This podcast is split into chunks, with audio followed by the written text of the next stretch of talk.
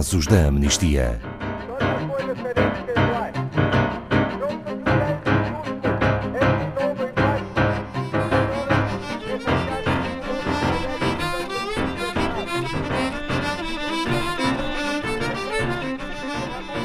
Hoje, o programa Casos da Amnistia começa com a história de Savita Alapanavar, uma mulher indiana de 31 anos que morreu em 2012, na Irlanda, porque a equipa médica se recusou a dar seguimento ao seu pedido de interromper a gravidez por causa de um aborto incompleto.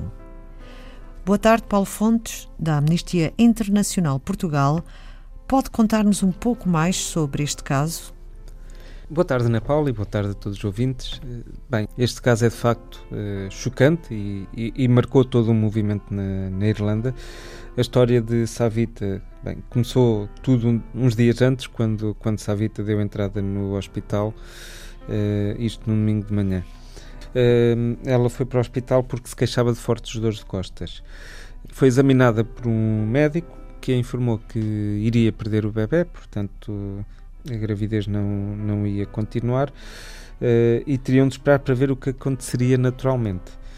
Durante algum tempo, Savita teve dores que, segundo os, os testemunhos dos, dos profissionais, uh, inclusivamente a faziam chorar e estava num estado de stress uh, incrível. E ela mesma dizia que as dores eram insuportáveis.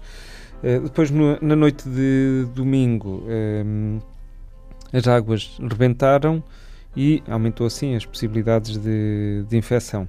Soube-se também que claramente o feto iria morrer, uh, mas mesmo assim os médicos não, não fizeram nada.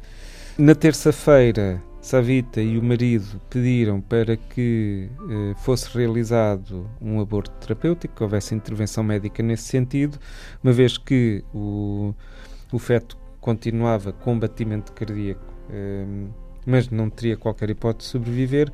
Ao que o médico eh, respondeu que, segundo a lei eh, irlandesa na altura, não podia induzir esse, esse procedimento médico, uma vez que, como dissemos, o coração do, do feto eh, ainda estava a bater.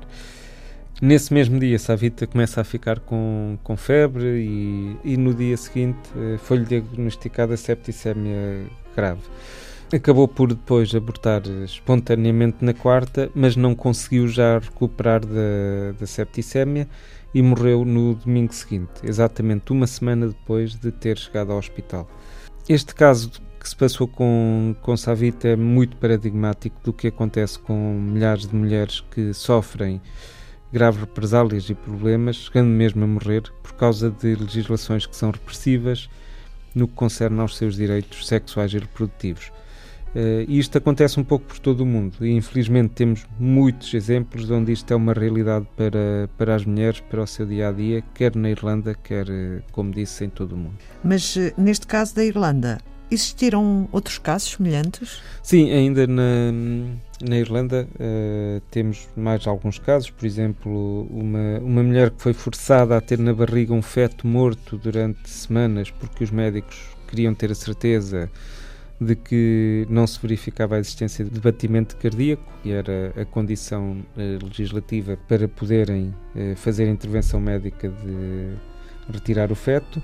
Uh, há também o caso de uma jovem mulher que procurou asilo na Irlanda, isto depois de ter sido raptada e espancada e violada inúmeras vezes por, por um líder de uma organização paramilitar. Descobriu que estava grávida já na Irlanda e pediu que lhe fosse concedido o aborto eh, e não foi aceito. Ela tentou suicidar-se uh, e passou parte do, do tempo internada contra a sua vontade, especialmente depois de ter iniciado uma greve de fome. Acabou depois por ser obrigada a ter o bebê do seu violador. É muito curioso que em pleno século XXI continuem a morrer mulheres num país europeu devido a leis draconianas. Esta lei ainda existe, Paulo Fontes? Não, felizmente não. Mas não é há muito tempo. Uh, em maio de 2018, e resultante de um referendo irlandês, esta lei foi revertida e, portanto, a proibição constitucional que proibia a interrupção da gravidez, até mesmo em certos casos em que a vida da mãe estivesse em perigo, já não existe neste momento. Foi uma vitória de facto muito importante porque significou que milhares de mulheres e raparigas que antes tinham que sair da, da Irlanda para fazer este procedimento ou tinham que o fazer com condições, obviamente, sem, sem todos os cuidados médicos, podiam agora fazê-lo de forma protegida no, no seu país. Isto também eh, teve um significado muito grande para mulheres mais pobres ou refugiadas, portanto, em, em situação de alguma debilidade social, eh, que não tinham meios para fazer essa viagem, que podem agora também ter acesso aos seus direitos sexuais e reprodutivos. Entretanto, Paulo Fontes, qual é a posição da Amnistia em casos nos quais os direitos sexuais e reprodutivos estejam em risco? Bem, a, Amnistia defende que cada pessoa tem o direito à sua autonomia e o direito de decidir sobre o seu corpo, não podendo de forma alguma ser coagida nos seus direitos sexuais e reprodutivos. As pessoas têm que ter o direito de tomar decisões sobre o seu corpo e a sua vida, não é? E os governos têm que parar de usar o direito penal para controlar a sexualidade e a reprodução das pessoas e devem sim assegurar que a informação, a educação e os serviços de saúde sexual e reprodutiva estejam disponíveis. Obrigada, Paulo Fontes, da Amnistia Internacional Portugal. Saiba mais sobre este e outros casos em amnistia.pt.